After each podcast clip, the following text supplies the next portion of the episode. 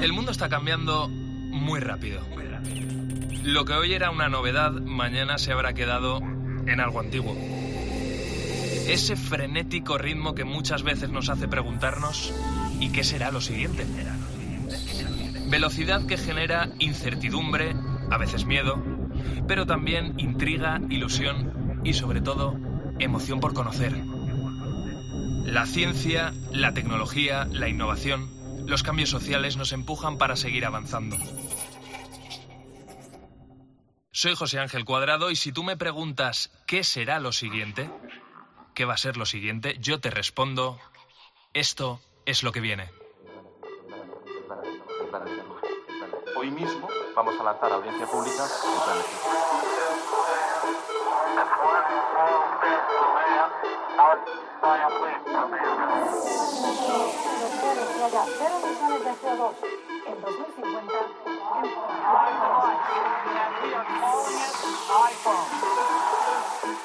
el comité ha llegado a una conclusión científica clara. Es una vacuna segura y efectiva. En COPE, José Ángel Cuadrado. Lo que viene.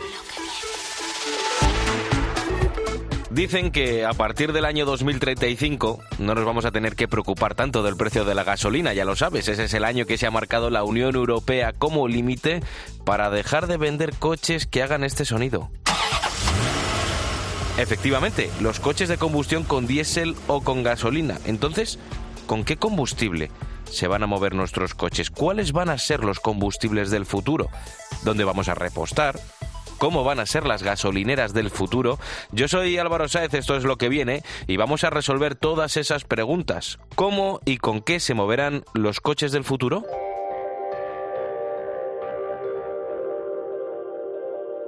Todo hay que decirlo, una cosa es que se prohíba la venta y otra que se prohíba la circulación. Tranquilo, si en 2035 tienes un coche con gasolina o diésel o incluso híbrido y lo compraste antes de esa fecha, puedes circular con él. Lo que no sé es durante cuánto tiempo más. Ahora bien, en la letra pequeña de esta nueva norma de la Unión Europea se establece la posibilidad de seguir vendiendo vehículos de combustión siempre que funcionen con combustibles neutros en CO2, es decir, combustibles sintéticos que no expulsen emisiones contaminantes. Pese a todo, no parece que estos sean los combustibles del futuro porque son bastante caros de producir.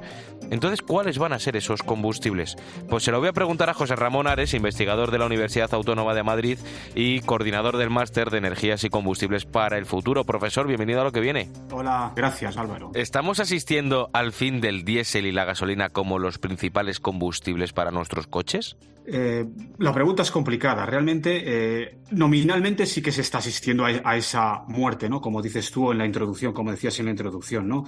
La Unión Europea ha marcado como límite el 2035 para el uso de esos combustibles. En principio, se debería dejar circular hasta el 2050 y entonces eso plantea, pues, muchas preguntas sobre qué tipo de movilidad va a poder va a ser la que sustituya la movilidad actual basada en combustibles fósiles porque todo esto va a ser siempre en un marco que es el aceptado, ¿no? El globalmente aceptado, que es el de intentar pues emitir la, menor, la menor cantidad de, de, CO2, ¿no? Ese sería como el, marco general, ¿no? Y para eso la Unión Europea plantea la posibilidad de, por ejemplo, introducir combustibles neutros en CO2.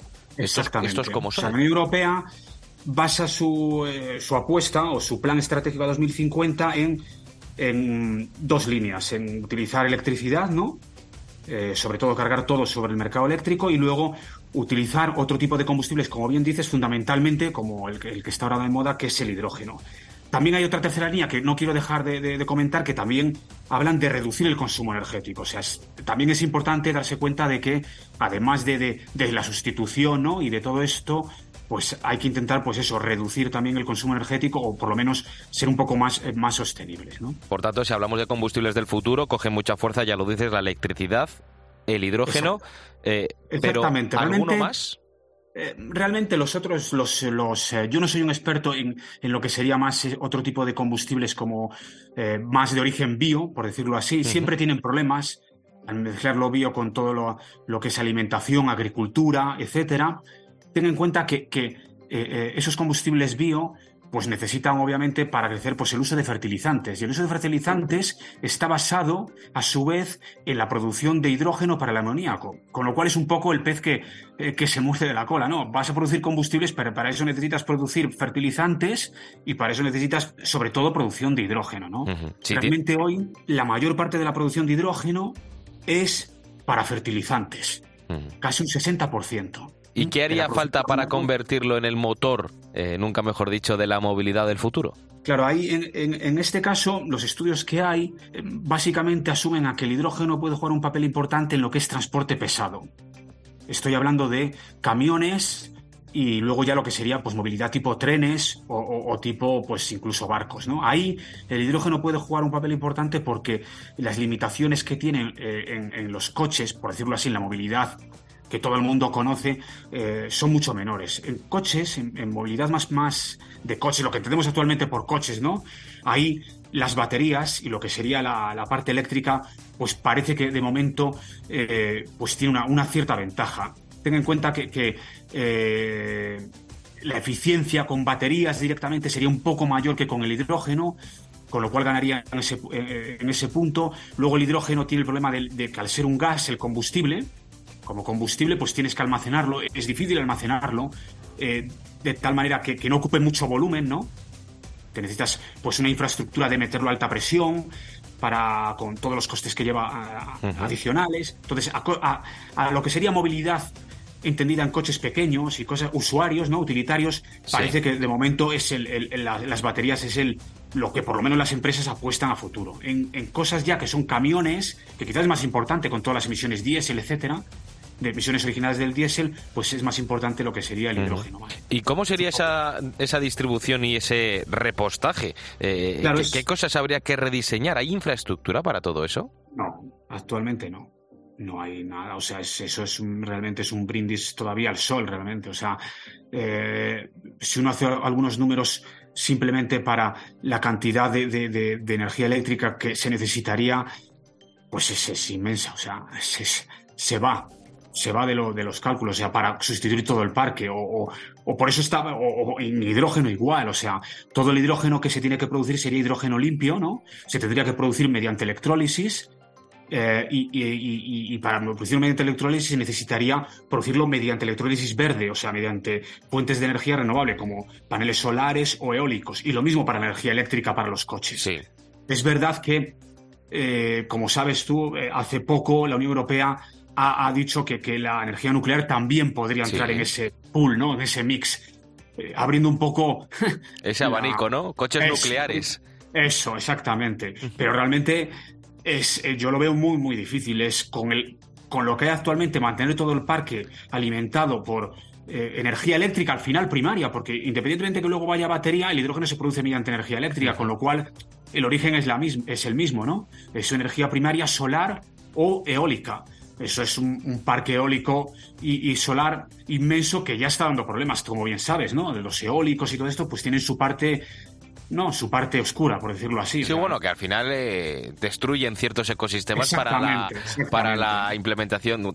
Hace nada, Asbestas, que ha ganado el Goya la mejor película, trata precisamente de eso, de, cómo las energías renovables eh, tienen también su parte no sostenible, que hay que tener en cuenta y a partir de ahí debatir eh, con todos los datos encima de la mesa si compensa o no compensa.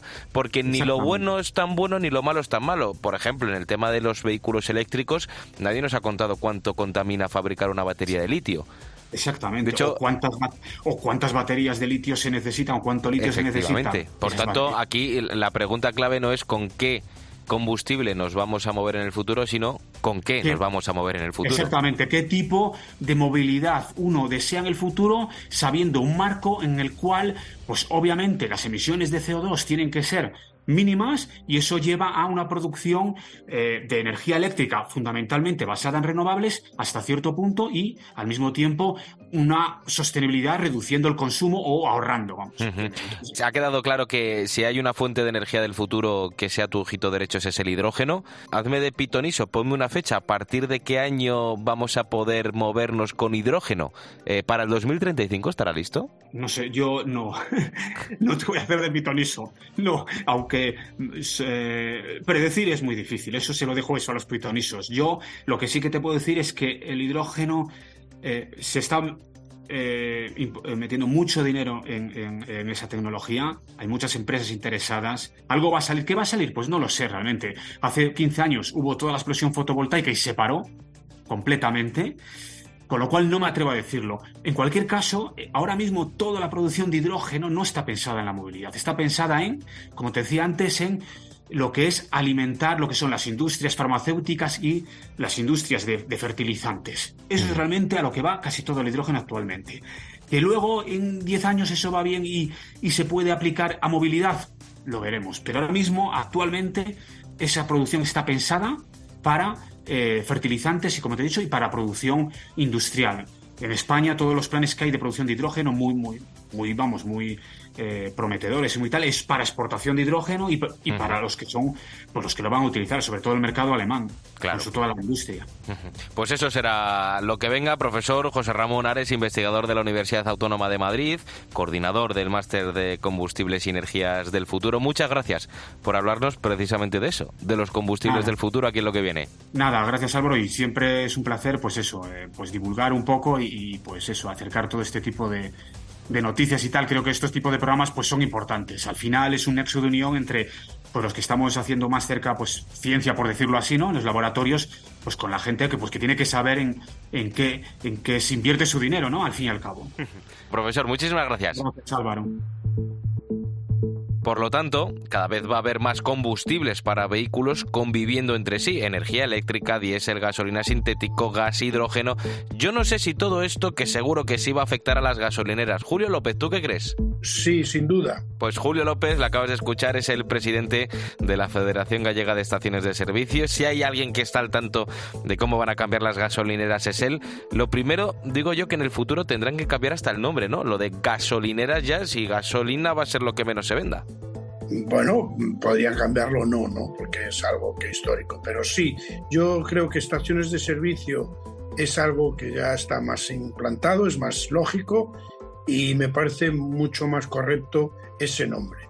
La razón de existir de las estaciones de servicio es que, pues por ley son el único sitio en el que se puede vender la gasolina, pero ahora los que tienen coches eléctricos ya no pasan por ahí. No, o muy poco. No, no es. Eh, yo creo que el coche eléctrico está fundamentado en que tú lo cargues de noche en casa o lo cargues cuando está estacionado. bueno, también eh, creo que va a existir mucho con estos coches, eh, coches de propiedad de un tercero que están utilizados por muchísimos conductores. Eso que se conoce ahora como el car sharing, ¿no? Esa conducción compartida. Efectivamente. Entonces, eso en el coche eléctrico yo creo que va a funcionar también mucho. Por tanto, en los próximos años vamos a poner, si quieres, esa fecha simbólica de 2035, cuando la Unión Europea prohíba la venta de los coches de combustión. Eh, cuando nosotros vayamos a una gasolinera ya no solo nos vamos a encontrar gasolina y diésel, también podremos tener una quizá una manguera de hidrógeno, combustibles sintéticos, serán multienergéticas, ¿no? Sí, eso lo tenemos todos claro. Es decir, que eh, podrá seguir existiendo durante un tiempo bastante largo, más allá del 2035 va a seguir habiendo combustibles fósiles, porque aunque no eh, se puedan fabricar, sí se podrán eh, vender a los que hay existentes y um, también se pueden fabricar algún otro tipo. Bueno, de todas formas, eh, lo que tú me preguntabas y contestando concretamente, se hablaba de 14 productos diferenciados. Eh, no quiere decir que todas las estaciones tengan 14, ni que todos vayan a perdurar en el tiempo pero sí se hablaba de 14 productos diferentes. ¿Y, hay infraestructura para todo ello o cómo van a cambiar las gasolineras para adaptarse a todos estos cambios? Pues bueno, hay algunos que en ese congreso ya lo dijimos, hay cambios que ya han venido, ya están ahí, y hay otros que habrá que afrontar y todas las estaciones de servicio afrontarán o serán posible, será posible que afronten todos estos cambios tan importantes. Mm, ¿Quién es que efectivamente? Pues habrá gasolineras que tengan 10 productos, habrá otras que tengan 5. Yo creo que menos de 4 o 5 productos va a ser difícil. Ahora hay gasolineras que solo tienen dos productos, ¿no? Pero cuatro, cinco, seis puede ser una media buena. Eh, eh, entonces, eh, Julio López, presidente de la Federación Gallega de Estaciones de Servicio, ¿tú cómo te imaginas la gasolinera del futuro? Tanto estética como funcionalmente. ¿Tendrá la misma apariencia, tú crees? No, no, yo creo que no. Va a ser una gasolinera muy pensada primero en el cliente, y segundo muy pensada o dirigida al tema de medio ambiente, con lo cual seguramente que tiene placas solares, seguramente que tiene una recogida de agua, seguramente que tiene una cantidad de sitios para recogida de residuos, que será uno de los de otra de nuestros ingresos, con lo cual yo creo que va a y después, aparte de estos productos nuevos van a hacer que las gasolineras cambien mucho en su diseño. Y también pues, habrá diseños muy modernos, muy distintos, aun cuando pueden existir, eh, como hasta ahora, marcas o franquicias que unifiquen muchas. Una de las grandes críticas a la movilidad sostenible que se hacen eh, normalmente es que la autonomía de los coches es limitado y por tanto no hay una infraestructura lo suficientemente amplia como para que tú puedas ¿eh? moverte eh, grandes distancias con un coche eléctrico. ¿Nos tendremos que acostumbrar a ver gasolineras cada menos kilómetros? Hombre, normalmente las gasolineras están, contamos que va a haber más. Lo que sí está claro es que la carga de coche eléctrico va a estar en gasolineras, la carga rápida va a estar en gasolineras, pero va a estar en otros muchísimos sitios. Con lo cual, eh, sí es cierto que para el coche eléctrico vamos a ver electrogasolineras mucho, muy, muy, muy eh, continuamente, muy cercanas unas de otras. Pero ojo, no quiere decir que las distancias eh, o algunas carreteras sin pueblos, sin hoteles, sin restaurantes y sin gasolineras, pues no haya que hacer distancias grandes para el coche eléctrico y que tiene que asumir eso, que tiene que mejorar muchísimo la carga y, la autonomía. Pues veremos cómo serán las gasolineras del futuro. Ya Julio López nos ha explicado, nos ha dado ya algunas claves multienergéticas, pensando en lo sostenible. Bueno, pues un poquito cómo viene el futuro. También supongo que con tecnología, inteligencia artificial y esas cosas, ¿no? Totalmente. Eh, otra de las cosas que se habló y fue muy interesante en nuestro congreso fue eh, eh, cómo será, quién elegirá la gasolinera, ¿no? ¿Quién, quién va a decidir? Sí, normalmente la eliges porque es la que mejor te pilla o por la que, la que ha sido siempre, etcétera. O por el precio. Sí, pero, pero eso lo estamos haciendo nosotros. Pero dentro de poco nuestros coches serán muy inteligentes y ya nos pondrán el abanico, es decir, en cuanto tengamos que hacer la carga, nos abrirán abanicos donde diga, mira, tiene usted estas gasolineras, tiene usted estas ofertas, quiere que le reserve plaza para cargar, quiere que le reserve plaza para para lavar y de paso recargamos, tiene la oferta esta, tiene este bono que me han mandado y eso a lo mejor lo decide ya el coche. O nos da unas opciones, nos da tres opciones o cuatro, con lo cual después ya nosotros decidimos pues este o aquel. O en cualquier caso habrá también eso para el 2035 seguro que hay, coches totalmente autónomos que ya ellos van a decidir mm, mm, pues con unos para y sin conductor. O donde el conductor esté allí, pero no haga ninguna de este tipo de funciones. Ya la tenga establecida el propio coche, ¿no?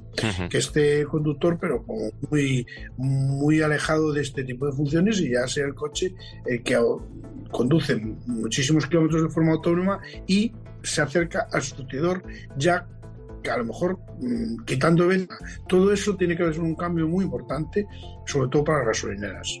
Pues eso será lo que venga, que parece de ciencia ficción, pero está más cerca de lo que creemos. Julio López, presidente de la Federación Gallega de Estaciones de Servicio, gracias por hablarnos del futuro aquí en lo que viene. Muchísimas gracias a vosotros. En COPE, lo que viene. José Ángel Cuadrado.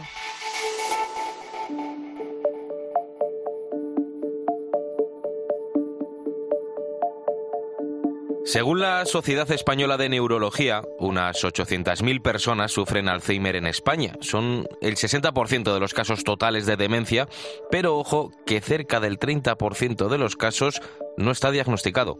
Seguro que tú, en tu casa o en tu entorno, tienes un caso conocido. Puede que incluso tengas que estar cuidando tú de, esa persona, de tu madre, de tu padre, de tu abuelo, no sé.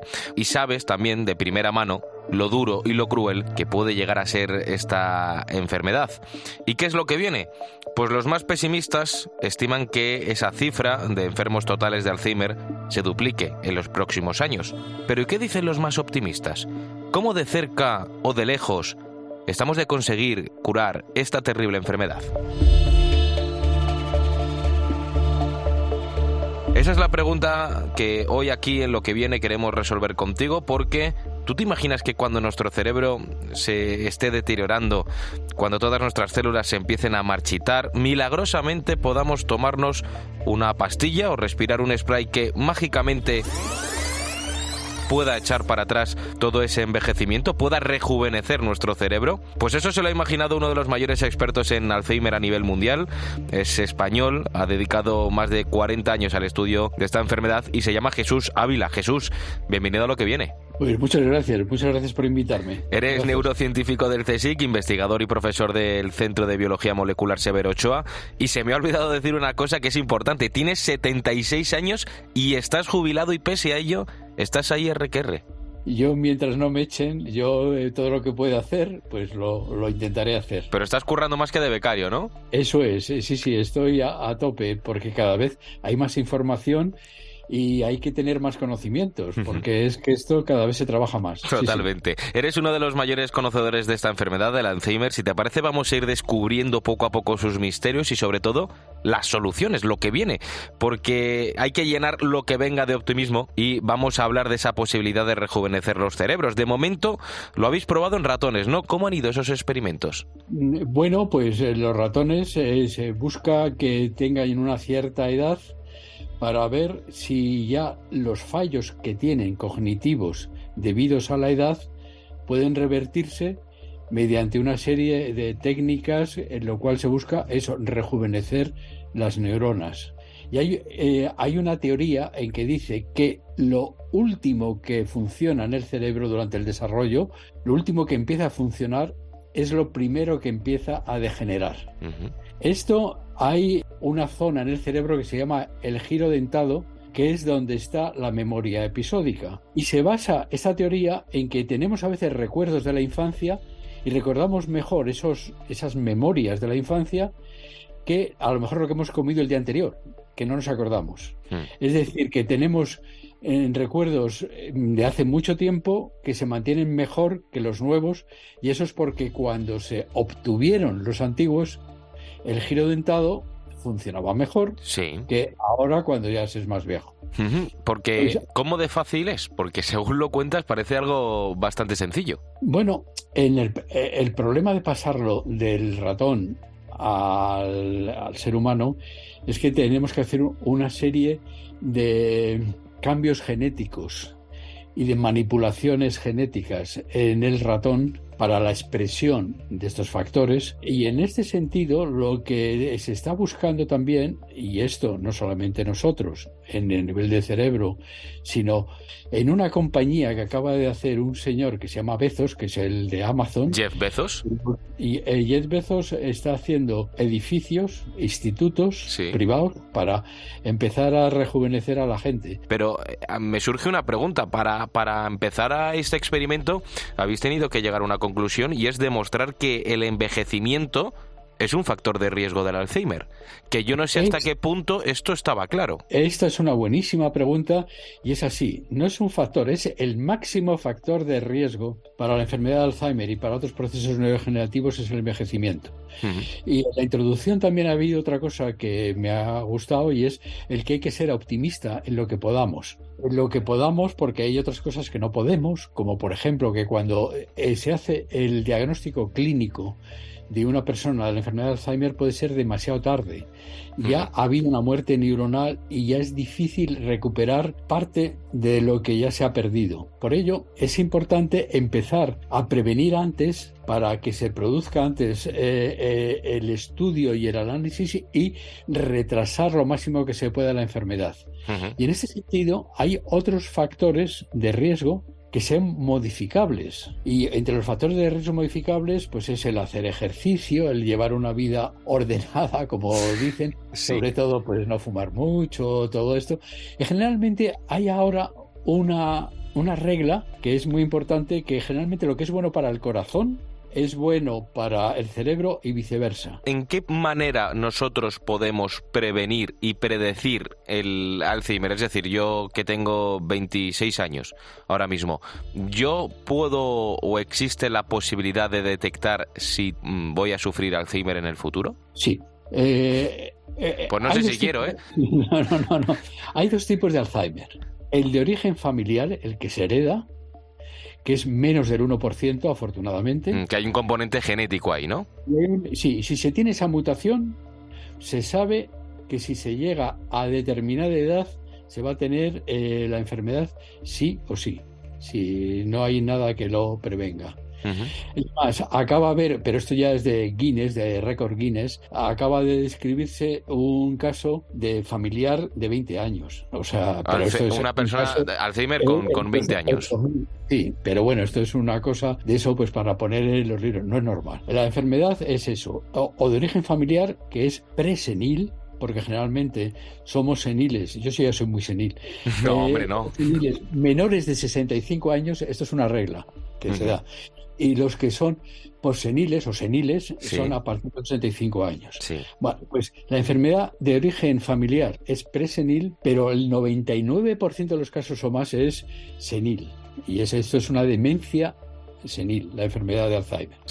Entonces, en estos casos es en lo que también hay que buscar más la prevención y que a ver qué hacemos, por, lo menos para retrasarlo, porque es demasiado tarde y muy bien también indicado en la presentación en el que hay todavía muchos casos que no se han diagnosticado, sí. pues porque eh, se necesitan nuevos métodos de diagnósticos y nuevos marcadores que sean lo más Em, em, eh, eh, prematuros posibles, que sean unos marcadores muy, muy, muy prematuros que antes de 20 años de tener enfermedad o por ahí, y esto ya se puede ir haciendo, lo que pasa es que la tecnología es cara y a lo mejor todavía no se puede hacer para todos, pero por una tecnología de imagen que se llama la, el PET, eh, eh, positron emission tomography, bueno, lo que se diga en español es que no me salía la, traducción, el PET, se puede ver si empieza a ver una serie de estructuras aberrantes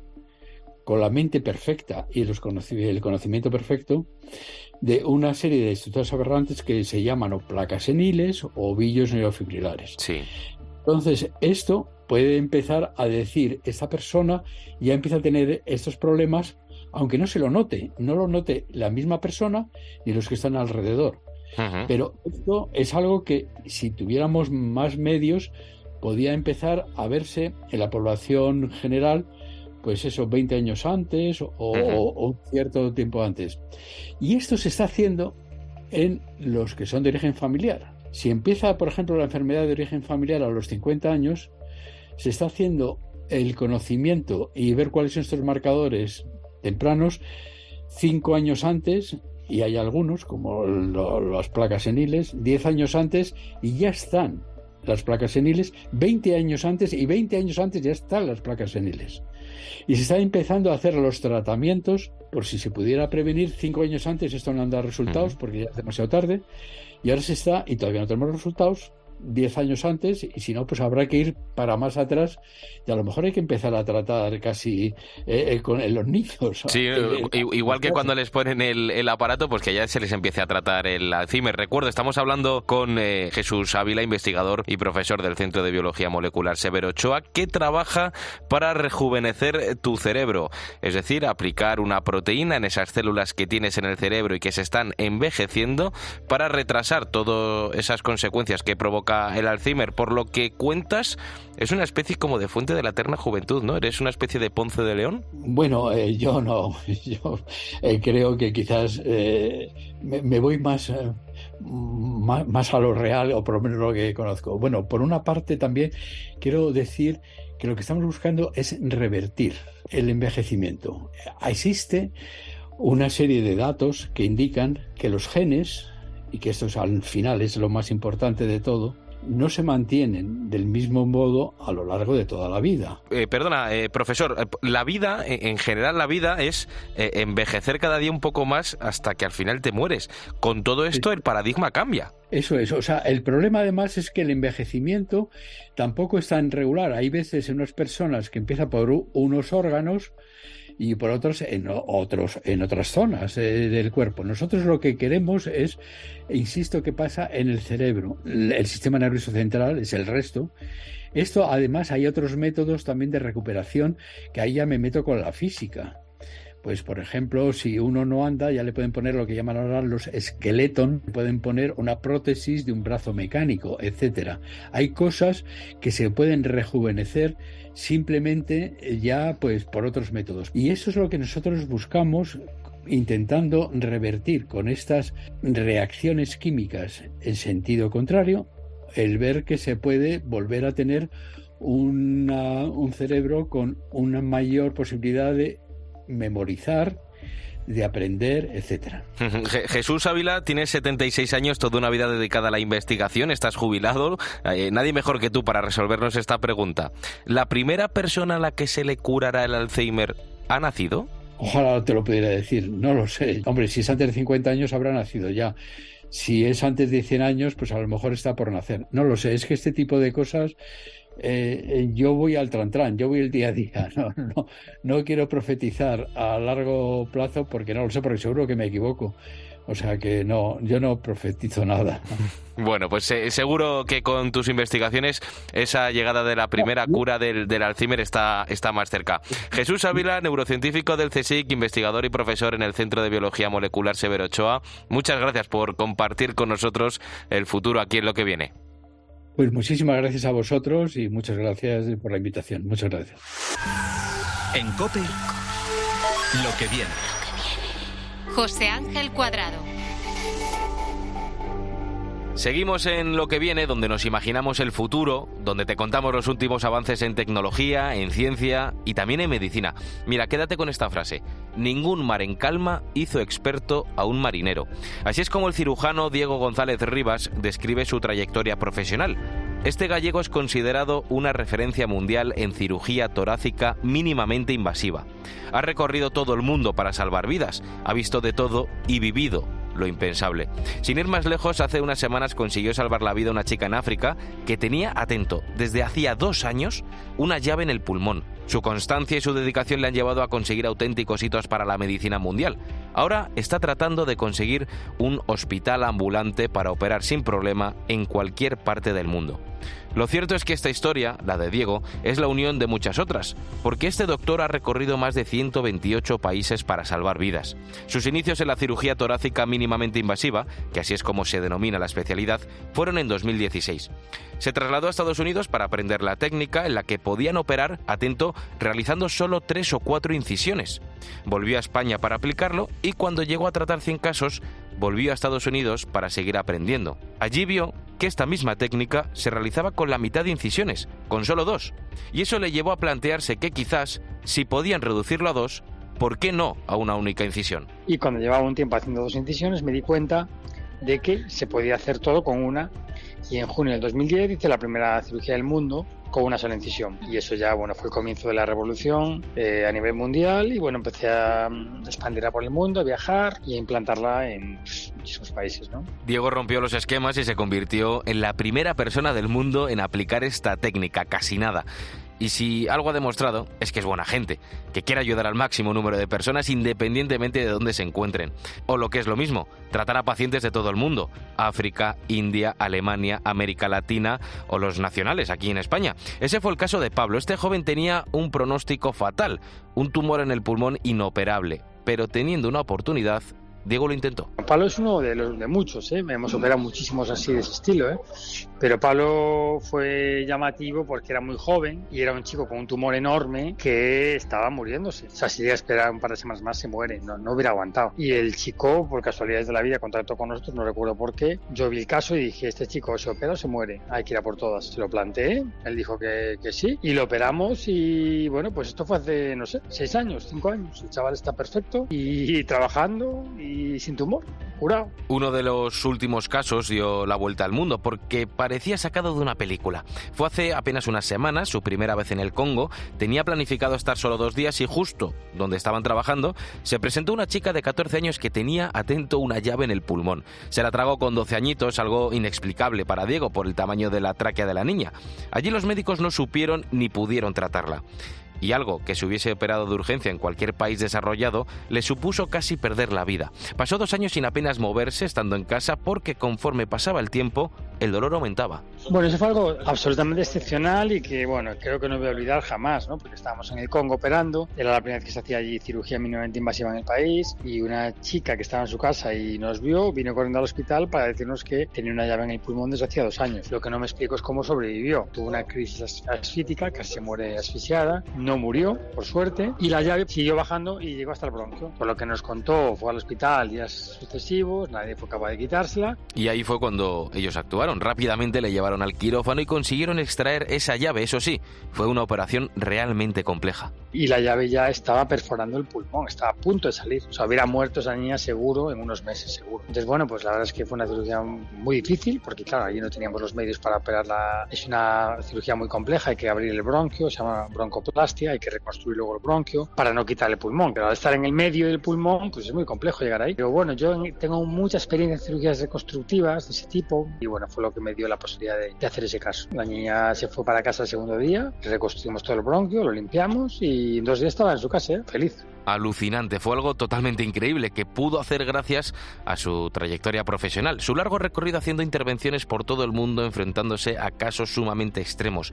Y es que Diego ha operado a personas inoperables, casos que prácticamente se daban ya por perdidos y que a día de hoy están bien. Y también lo ha hecho en situaciones increíbles como por ejemplo cuando operó en plena guerra. Desde el 2010 viajando sin parar todo el año, todas las semanas, eh, a diferentes países, continentes, eh, operando en las circunstancias más agresivas que te puedes imaginar, más hostiles, pues he vivido todo tipo de aventuras. ¿no? Estar operando que se vaya la luz, que se apague todo, estar operando en medio de la guerra, eh, en Gaza, o estar operando con un, mili con un guardaespaldas en, dentro del quirófano, en Pakistán, por ejemplo. He pasado miedo, he tenido situaciones de mucha adrenalina. Y a raíz de todas esas situaciones, se ha dado cuenta de que sin el equipo suficiente hacer su trabajo se le complica bastante. Y en esas están ahora. Quieren conseguir un hospital ambulante, es decir, un hospital que pueda trasladarse allá donde vayan, especialmente a África. Y este hospital es también el motivo por el que han creado la Fundación Diego González Rivas. Han operado en 30 países de África y siempre se han encontrado con la misma situación, la escasez de equipos y de medios para intervenir. Cuando van a África tienen que planear durante meses ese viaje para que no les falte de nada. Y a veces eso es misión imposible. Es un hospital andante. Eh, hemos creado la Fundación Diego González Rivas precisamente para poder conseguir acercar a los países más eh, vías de desarrollo la cirugía mínimamente invasiva. ¿no?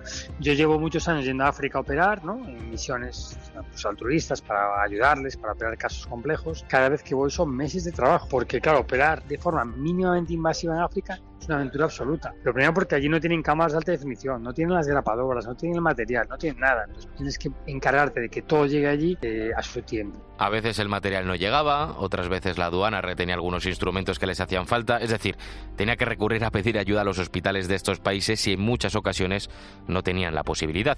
Pero es que otras veces las que tenían el material era otra cosa lo que les fallaba. Imagínate estar en plena operación y que de repente se vaya la luz. En Mali, en Níger, yo recuerdo de estar operando eh, pacientes muy muy complejos y que se, y se va la luz. Y esto ocurre cada dos horas. Entonces, claro, imagínate estar operando en un paso crítico en la arteria pulmonar con vídeo que estás operando con una incisión de dos centímetros y que de repente pierdes el control porque se va todo, te quedas oscuras. Ese tipo de problemas, con una unidad bien equipada, se solucionan. ¿no? Y esa es una idea bastante innovadora que hemos tenido y que no se ha hecho nunca jamás en, en el mundo y que se va a hacer por primera vez muchos imprevistos que sumados a las peticiones de otros países idearon esta unidad que se encuentra aún financiándose y que Diego nos ha explicado en qué consiste realmente. Una unidad móvil, camión enorme, pues dotado con quirófanos, con toda la tecnología, dotarla a tope, es decir, cámaras de alta definición, grapadoras, todo instrumental para poder desplazarlo a países que no tienen nada. Yo he usado en la vida los obstáculos como oportunidades y no como problemas. ¿no? Y creo que los obstáculos que te ponen en la vida son fundamentales para desarrollar y crecer. En cirugía, un cirujano se hace ante la adversidad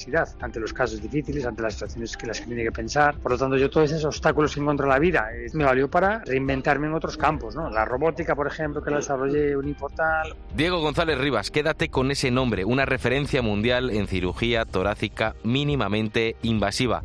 Una técnica que no para de trabajar por todo el mundo para salvar todas esas vidas. Más de 120 países, miles de personas ayudadas. Y ahora, entre operaciones y desarrollar nuevas técnicas como la Uniportal, ha formado la Fundación Diego González Rivas para hacer un hospital móvil con el que operar por todo el mundo sin problemas. Siempre con esa técnica novedosa de una sola incisión que ha revolucionado la medicina y que exporta a todo el planeta. En COPE, lo que viene. José Ángel Cuadrado. Trata de imaginarte ahora esa obra por la que pasas cada día cuando vas al trabajo o cuando vas a comprar. Sí, esa, esa obra que ya ni te acuerdas de cuándo empezó, pero que ya es un elemento más de la calle. Ahora quiero que visualices todos esos obreros que trabajan. ¿Qué llevan puesto? ¿Un casco?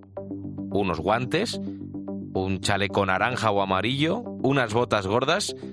Y probablemente si están subidos en el andamio lo más probable es que lleven un, arnés atado a la cintura. Vamos a cambiar de escenario. Y nos metemos ahora dentro de una empresa de paquetería, por ejemplo. Una empresa que se encarga de llenar camiones dentro de cajas para pues, enviarlos a tu casa cuando pides algo por internet.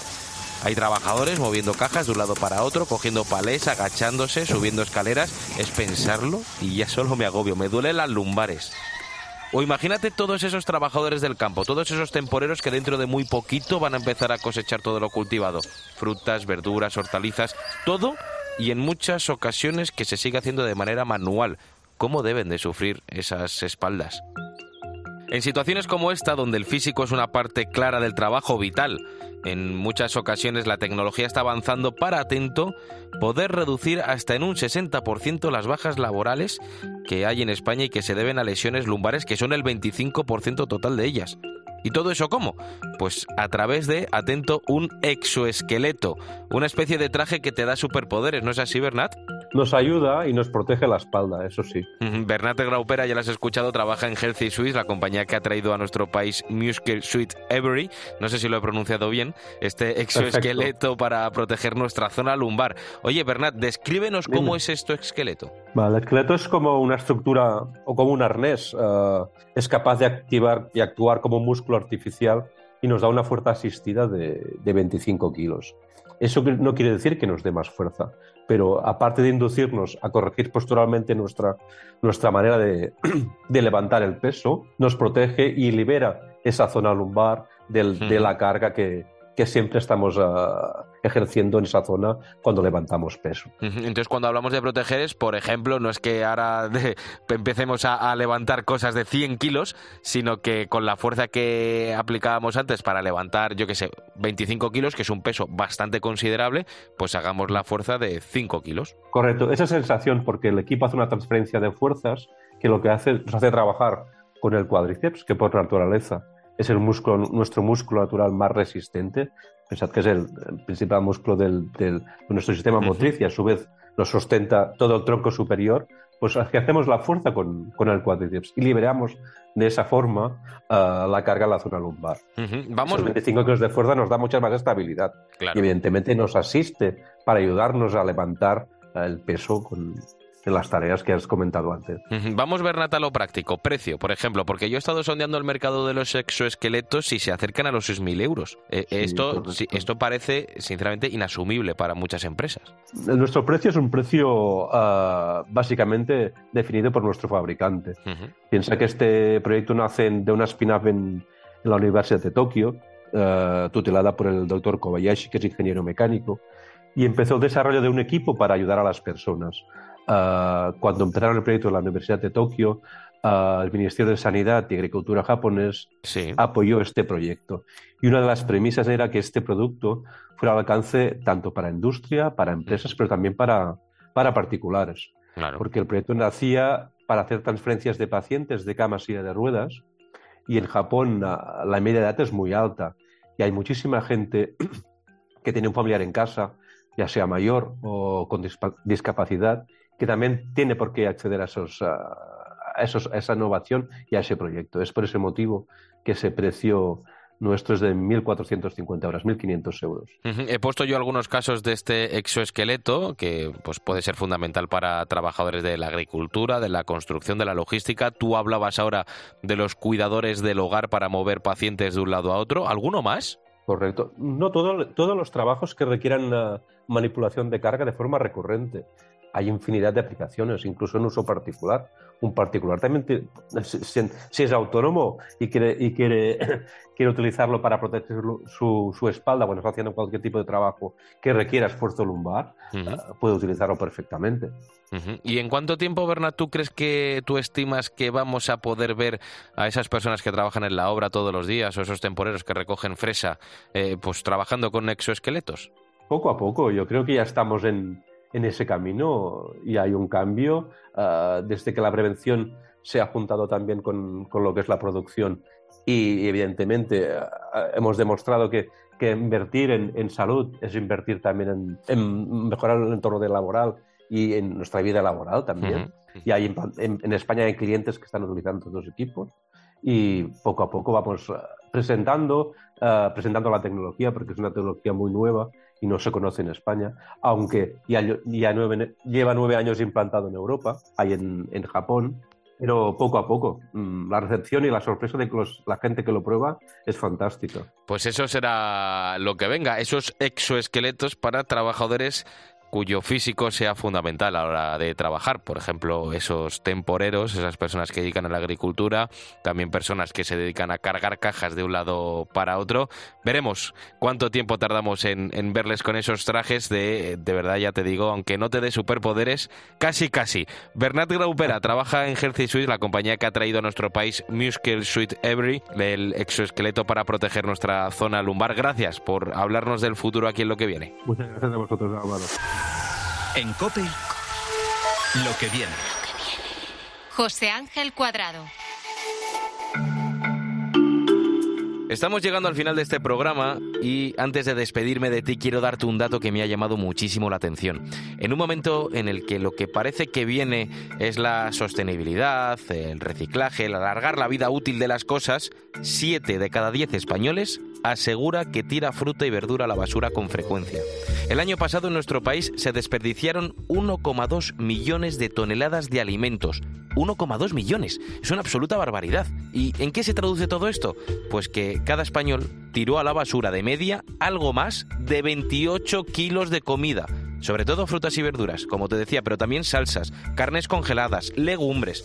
Escucha las razones que hemos escuchado en la calle. Pues que a veces se me va la mano y cocino de más. Siempre hay cosas que hay que terminar botando. Como mucho fuera y al final eso, todo eso que compro a la semana además, igual tiro un cuarto de lo que compro. La comida que cocino, esa sí que hay que congelarla. Te dices, me lo como mañana y como se te olvide, pues comes dos días garbanzos, tres y al tercero ya. Hasta un 75% de la población, según un estudio del Ministerio de Agricultura, tiró alimentos a la basura tal y como los compraron.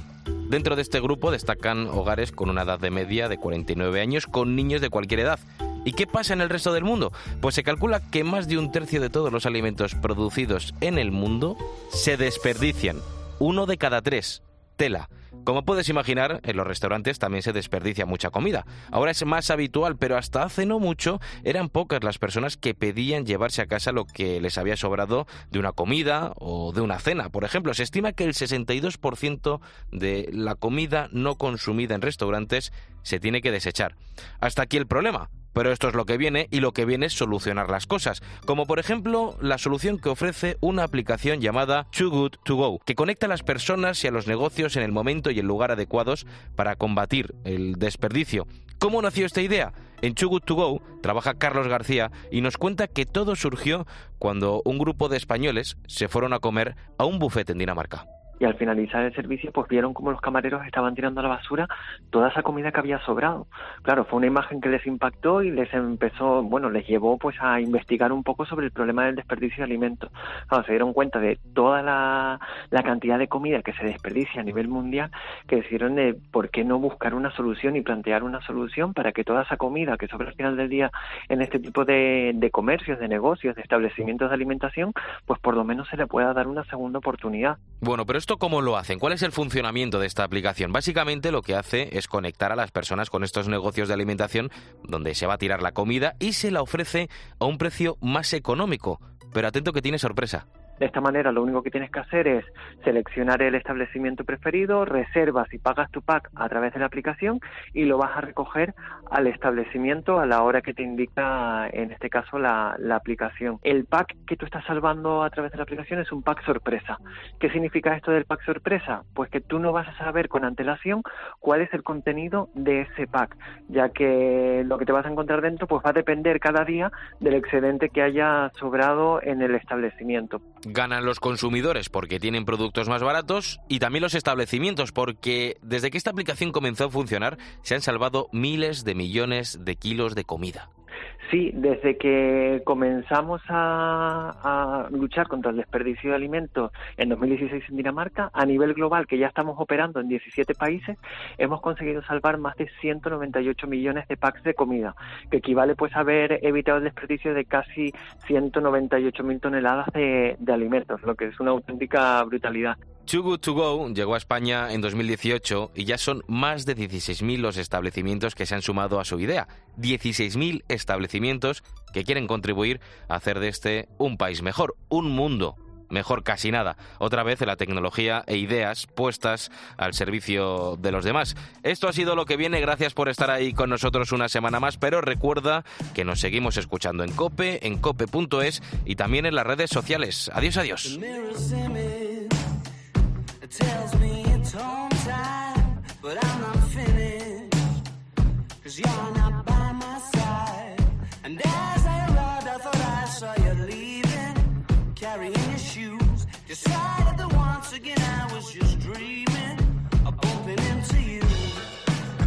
Three in the morning,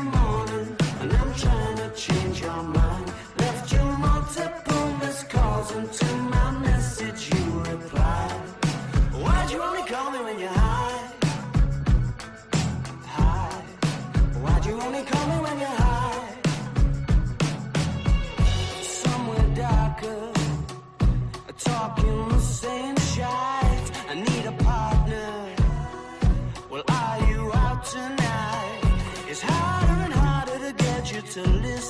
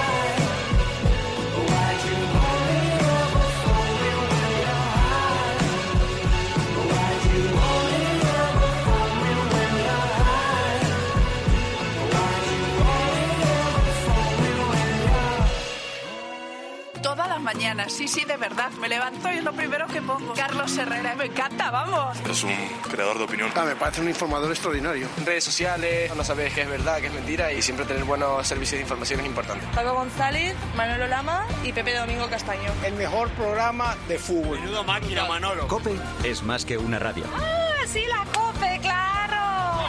¡Fantástico, me encanta! También en cope.es y en tu móvil.